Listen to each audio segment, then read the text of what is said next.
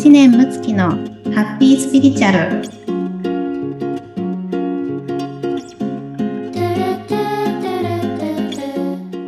むちゃん、こんにちは。村友さんこんにちははい。今日もハッピースピリチュアルを始めていきたいと思います。どうぞよろしくお願いしますよ。ろしくお願いいたしますね、もうこれも50回を超えて、また、はい やっていこうと思って、この前ね、いろいろ振り返りをして、はいなんかテストとかね、いろいろ見たりとかしていたときに、なんかすごい人気なやっぱり回っていうのがね、あって、うん。やっぱりなんかあの、その中でもお金の回、お金のことをお話しした回が、結はい。構やっぱり人気が、みんな気になるところでは、そうですよね。うんですけども、今回はちょっとそこの観点でうん新しいお話をできたらなと思いますので、よろしくお願いします。ありがとうございます。ねえお金って本当私も過去散々苦労してきましてですあ、ね。そうなんですか。まあでもね、考えてみたら苦労したのかしてないのか、その、うん。前ちょっとお話ししたかもしれないですけど、うんあの、私ですね、まあ、父が割とこう、堅実にお金を貯める人で、うん。はい、銀行員だったのではい。はい。で、あの、母もね、すごくこう、質素な、うんあの、人だったんで、うなん、で、あの、家にはお金はね、普通にあったんですけど、はい。お私ですね、実は、まあ、例えば、大人になってというか、まあ、大学生でね、うんえっと、一人暮らしをしたんですけども、はい。毎月仕送りをですね、15はい万もいただいてたんですね。おおはいはいはい。家賃と別にです。あ、別に、すごい。そうそうそう それで、あの、いや、もらいすぎだから、うんあの、いいよって、父に言ったんですけど、父は、うんあの、勉強に集中するようにって言って、あの、くれたり、はいなのに、こう、ちょっと遊びでね、使い込んじゃって、足りなくなったら借りたりみたいな感じをしていて、うんうんはい。あのいつしかですね、お金を愛情と思うようになってしまったんですね。ああ、なるほど。はい。ではいはい。統計学的にも私の個性って、あの、お金が愛と思うタイプらしいんですよ。へえ、なるほど。そうなんです。なので、まあ例えばね、主人が、例えば誕生日の時にね、うん。あの、割といいの買ってくれたりすると、うん。あ愛されてるって思っちゃう。そういう。まあまあ、もともとタイプなんですけども、うんうんなんかやっぱりそうやって父がしてくれることが、あ、私を好きだからだなっていうような、うん。うん、そんな感じで、なので、お金を見てるようで、うんまあ、愛を見てるわけですよね、そこに。へえ。はい。っていうようなね、あの、ことがあって、っていうことは、あうん、の、なぜかお金をなくすっていう行為をするわけですよ。要はなんかこう、例えば収入が入っても、はい。えーなんかわざわざパソコン壊れたとか、うん。まあ、それこそその時ね、まあ、あの、ここだけの話、主人がこう、いっぱい使っちゃったとかね。なんかそうういうので、あの、足りない状況を作り出して、えーあ借りて愛を確認するみたいな、へえ。やってたんですよ。へえ。はーい。なので、あの、私たちって、まあ、すべてにおいて、うんまあ愛を求めてるわけですよね、人間っていうのは。なので、あの、まあ、お金もそうですし、まあ、他にも例えば、えっと、人の気持ちをこうね、測るために病気になる人もいるしですね。あうー。ん、あの、実際にクライアントさんでね、やっぱりいたんですね、そういった方がね。あの、い。はい。病気をわざわざ作り出して、うん人に構ってもらうっていうようなうんことをされていたりだとか、うんはい。まあ、いろんなね、ケースがあると思うんですけれども、なので、あの、本質的には、あの、うんお金ってただのエネルギーでしかないので、はい。そこに何のこう、フィルター、色眼鏡をつけて見ているか。うんうんうん。で、もう全く伸び縮みする、あの、まあ、本当にわかりやすいエネルギーなわけなんですよね。はい。うん。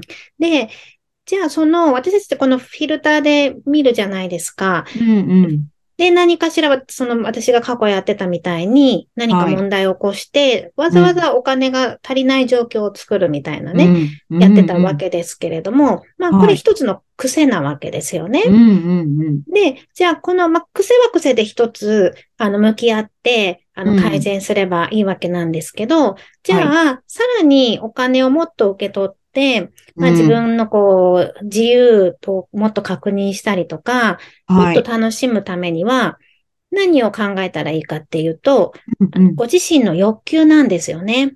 ええー、自分の欲求。はい。そうなんです。その、何か課題がある、こう、難しい困難みたいなのって癖ですけど、うん、癖が巻き起こしてますけども、はい。じゃあ、もっとプラスプラスの、えー、何か自由な発想で、うん、えー、まあ、お金って要はただのエネルギーなんで、別に制限も本来ないですし、はい、まあ、お水いっぱい飲むようにね、飲めるわけであって、はい。うんうん、はい。なので、じゃあそこをもっと楽しく、えー、イメージするには、自分の欲求を解放することが大事ですよね。うん。えー、なるほど。本来の、まあ、こう、正当な考え方の方に、あの、戻してあげる。そうすると、欲求を解放して、で、はい、自分のあり方の癖までちゃんと見れれば、うんうん、これはもうアクセルも踏めて、ブレーキも外せるっていう状態なんで、うん、へえ。いきますよね。すごい。うん。これがどっちかだけだと、うんうん、アクセル踏んでるんだけど、なんかやっぱこの癖も持ってたらね、ブレーキもかかっちゃうし、みたいな な。確かに、結構一番苦しい状態ですよね、そうそうそう。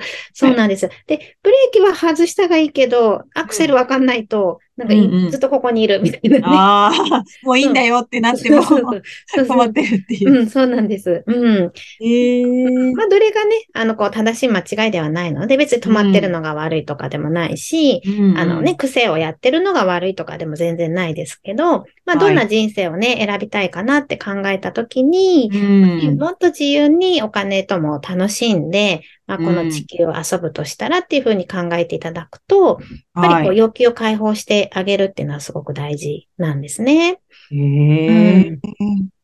で、この前ね、ちょっとこう、クライアントさんで、まあ、これは恋愛のケースですけど、はい、ご自身の欲求をまだね、解放しきれてなくって、うん、あの、なんとなく恋愛できたらいいなとか、うん、なんとなくこういうお家に住めたらいいなとか、うん、なんとなくこういう人生生きれたらいいなっていう感じだったんですよ。おなんとなく、はい。なんとなくのね。で、あの、まあ、言葉の端々に、強いて言えばとかね。ああ、強いて言えばってなるほど。特にないんだけど、強いて言えば、みたいな。そうそうそうそう。そうなんです。で、それが本当になんかただただ穏やかな日々をこう感じたいとか、うん、本当に別に恋愛に、ね、興味がなくて、ならいいんですけど、エネルギー的に、やっぱりもっと楽しみたいっていうのを持ってらっしゃるだろうなと思ったんで、あのもっと欲を解放したらどうですかっていう話をして、はい、まあ、すごいこうね、あの、こう目から鱗だったって言ってね、あの、書いていかれたんですけれども、うん。なので、まあ、欲求って解放すると、あの、傷つきもする可能性もあるので、あの、うん、やっぱりね、あの、人って結構怖いから、まあ、これぐらいでいいやとか、うん、うん、まあ、そういう強いて言えばの願望でとどまらせておいたりね、しがちなんですけど、はい、でも、せっかくのね、たった一人のかけがえのない自分なわけですから、はい、あの、この自分をね、例えば客観的に見て、なんかその自分のプロデューサーになってるって思ってくださいってお話ししたんですね。はいはいはいはい。そしたらこの子にどんな経験させてあげたいですかって。うんうんうん。うん。これ自分が自分をこうね、なんかこう、同一化しちゃうと、やっぱり怖いなって感情が動いちゃったり、はい。しちゃうけれども、もし別の自分がね、この自分をプロデュースしてあげるとしたら、この子にどんな経験させてあげたいですかっていう話をして、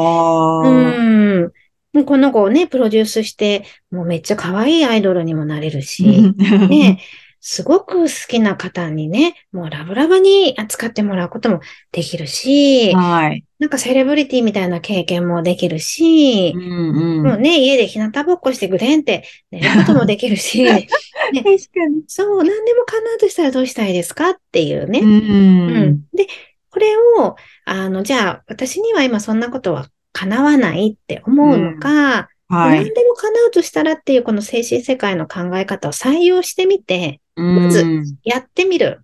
うんうんうん、うちの希望を受け取ってみる。うんった時に、どんな風に、こう、日々が動くかっていうのを、うん、あの、ちょっと実験してみませんかっていう話をしたんですけど。へえ、すごい面白いですね。自分をプロデュース、うん、自分をプロデュースするっていう、うんうんうん、客観的にどうしようってなると、なんかわかりやすいですね。そうなんですよね。本当やっぱりこう自我がね、入ってしまうと、うん、どうしよう、ああしよう、難しいって思っちゃうので、ちょっとね、自分のプロデューサーになったつもりで、あね、あの、見ていただけたらいいかなと思います。いや、いいですね。なんか自分で考えちゃうと、同性とか、いや、でも、って、なんかね、ついつい出てきちゃいますよね。ね本当ですね。私も自分で出て、今、勉強になりました。自分もそうだなって今、ちょうど思ったところです。ちょっとね、これ、はい、ぜひね、なんかこう、うん、皆さん、まあ、妄想遊びをぜひしていただいて。いいですね、はい。そうです。もう何でもなれる。何でも経験できるとしたらっていうところ。うんうんうんうん、この子をどんな風にプロデュースしてあげたいか。うん、ここからお金のエネルギーもちゃんと吸収されてくるので。あうん。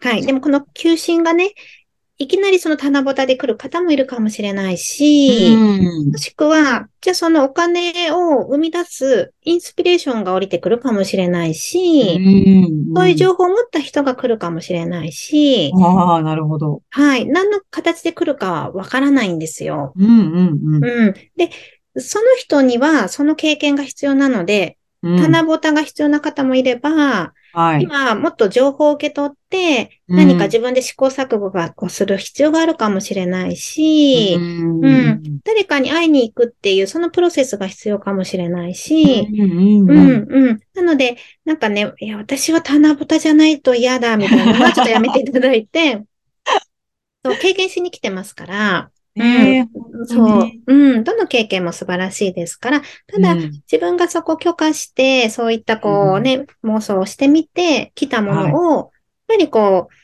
ちょっと不安かもしれないけど、まず受け取ってみるっていうのを、うん、あの、実践していただくと、あれよあれよという間に、あ、気づいたらこんなところに流れ着けてたみたいなことがね、あると思うので、はい。ぜひね、あのその子バトンをキャッチしてみてください。はい。ありがとうございます。ありがとうございます。えー、もう妄想してはい。してみましょう。してみましょう。ね、欲求をどんどんね、解放していきましょう。はい。ありがとうございました。はい。ありがとうございます。えー、では今週も皆様ハッピースピリチュアルで素敵な一週間をお過ごしください。せーの。いってらっしゃい。